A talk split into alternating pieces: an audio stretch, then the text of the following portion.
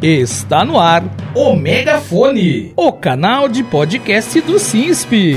No episódio desta semana, o Megafone traz para o quadro sobre qualidade de vida e envelhecimento ativo as inflamações intestinais. Em especial, vamos falar de uma doença que está sendo cada vez mais diagnosticada entre os brasileiros, o câncer coloretal, abordando a importância da sua prevenção e o equilíbrio de um estilo de vida mais saudável, que reúne exercícios físicos uma alimentação adequada, beber bastante água e evitar ao máximo o estresse diário. Fiquem sintonizados com a gente. Você está ouvindo o Megafone.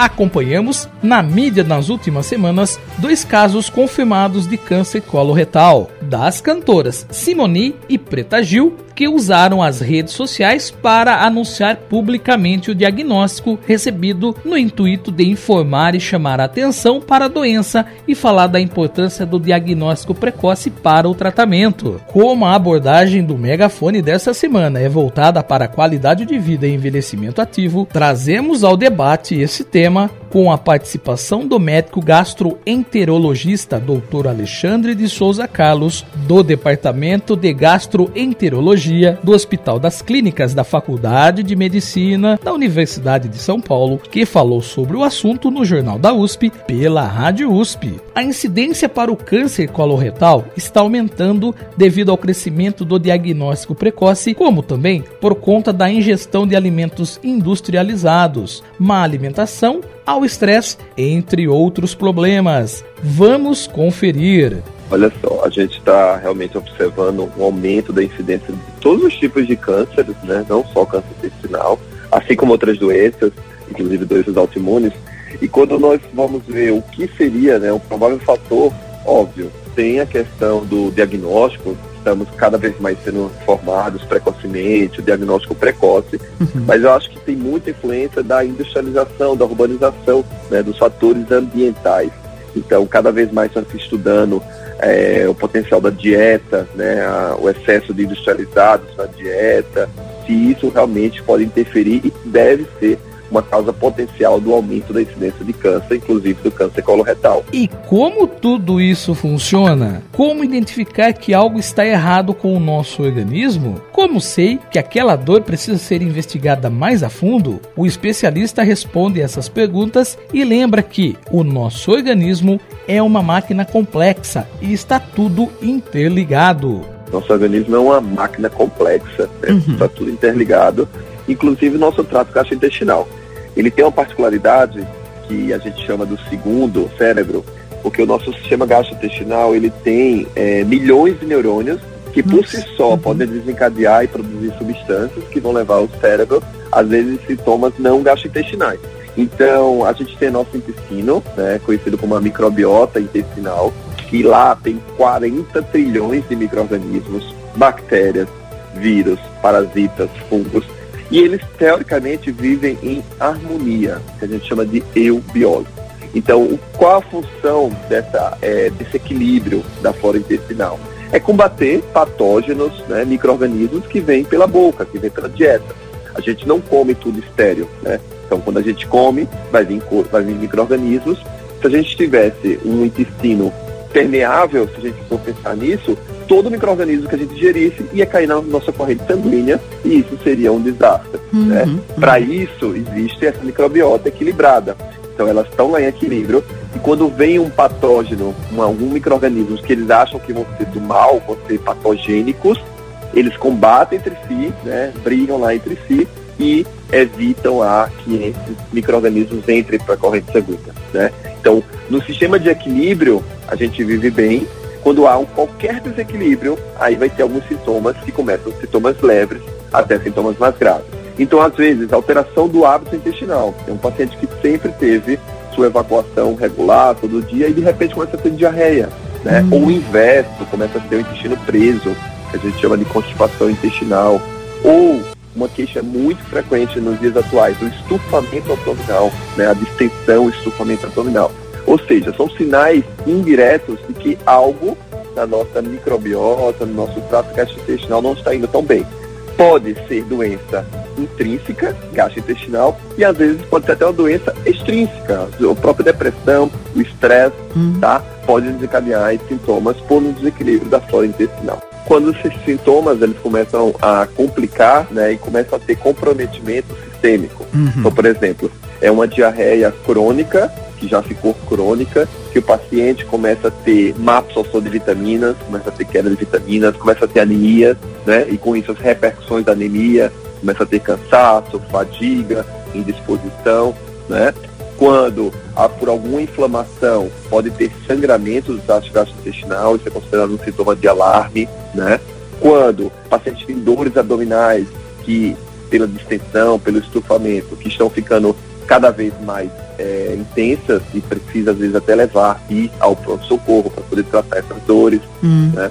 Então isso é um sinal de são agravamentos da doença. Você está ouvindo o Megafone.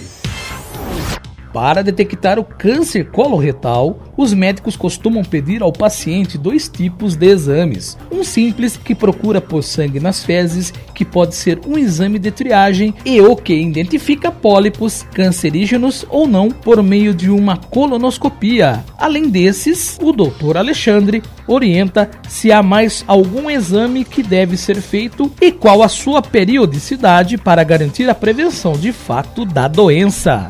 Olha só, em especial o câncer coloretal, né, como você já falou, existem dois exames para a gente tentar fazer a detecção precoce, Sim. né, ou de uma condição pré-cancerígena ou já do próprio câncer instalado. Um deles é um exame simples, que é a pesquisa do sangue oculto nas fezes, uhum. que podemos utilizar como triagem em todo paciente acima dos 50 anos. E qualquer positividade desse teste, isso está indicado a colono mas também indicamos a colonoscopia. Atualmente está uma.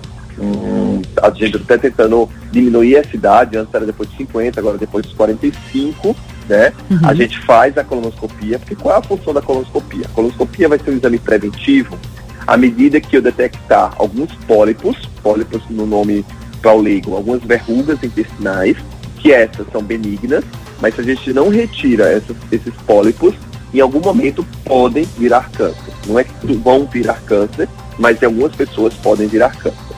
E a gente estuda muitos fatores de risco, né? Então existe algumas populações que a gente sabe que vai ter maior risco de ter câncer coloretal. É aquele que tem um histórico na família, né? Hum. Já tem algum parente que teve câncer do intestino, então a gente precisa ficar de olho nesse paciente, principalmente se o câncer foi numa idade, numa faixa etária mais jovem, que a gente fala abaixo dos 50, 60 anos, aí sim a gente tem que ficar mais de olho ainda nesses pacientes.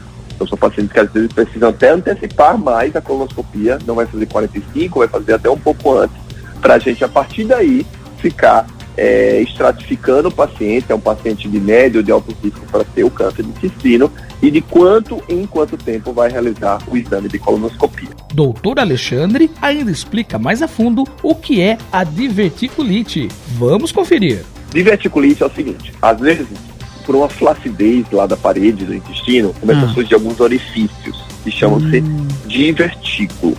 Uhum. E algumas vezes, em algum, por alguma situação específica, esses divertículos podem inflamar, chamando-se diverticulite. Uhum. Tá? Então são entidades, né, nomes parecidos, mas são entidades diferentes. O paciente, diagnosticado com câncer coloretal no estágio inicial, precisa passar por uma cirurgia e, dependendo do quadro, também fazer a quimioterapia. Porém, nos casos em que a doença está avançada, os especialistas optam por iniciar o tratamento com a quimioterapia, como explica o médico gastroenterologista. Quando o câncer está inicial, ele é cirúrgico e a depender do tipo, da agressividade que você vai precisar complementar com tratamentos oncológicos como quimio ou radioterapia. Às vezes, quando o tumor está muito avançado, a gente inverte. Primeiro faz uma quimioterapia para reduzir o tumor e poder facilitar o tratamento cirúrgico após, se possível. Você está ouvindo o Megafone. No programa de hoje, já abordamos sobre as causas de doenças do aparelho digestivo e intestinal, como evitar o aparecimento delas. Tratamos do câncer coloretal, como ele deve ser diagnosticado. Agora, vamos falar do mais importante: a prevenção.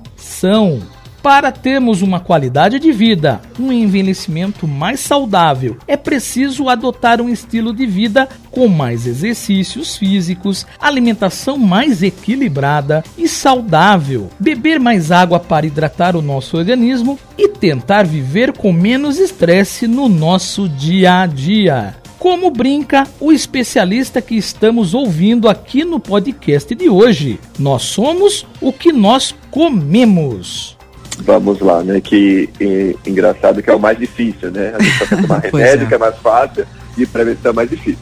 Mas cada vez mais, né, com o estudo da microbiota, com o estudo do intestino, estamos vendo que a, aquela, aquele velho aforismo, né? Nós somos o que nós comemos. Hum. Então, primeira coisa é a dieta, né? Cada vez mais a dieta é equilibrada, né? Uma dieta com quantidade de proteínas, uhum. lipídios, uhum. de carboidratos e de fibras, né? Então, o ideal é, tem uns, alguns trabalhos mostrando que o ideal é ingerirmos pelo menos 20 a 25 gramas de fibra por dia. Fibras, elas têm inúmeras funções, né? uma delas é melhorar o nosso nossa evacuação, nossa defecação, nosso ácido intestinal, mas existem fibras que eles são alimentos para as bactérias boas do intestino uhum, também, uhum. para manter o equilíbrio, tá? Não é só para pensar no na evacuação em si, mas também ela é um um fator importante para você manter a sua microbiota equilibrada e com isso um fator protetor, né? É, então vamos lá, então dieta bem equilibrada, evitar cada vez mais alimentos industrializados, ultraprocessados, porque existem muitos aditivos químicos nesses alimentos que eles vão acabar com a nossa flora intestinal. Então eles vão sair do equilíbrio e vão para um estado de desequilíbrio, da disbiose. Então, isso são os alimentos ultraprocessados, alimentos industrializados, excesso de açúcares, de adoçantes, tá? São todas substâncias que podem levar a um quadro de desequilíbrio intestinal.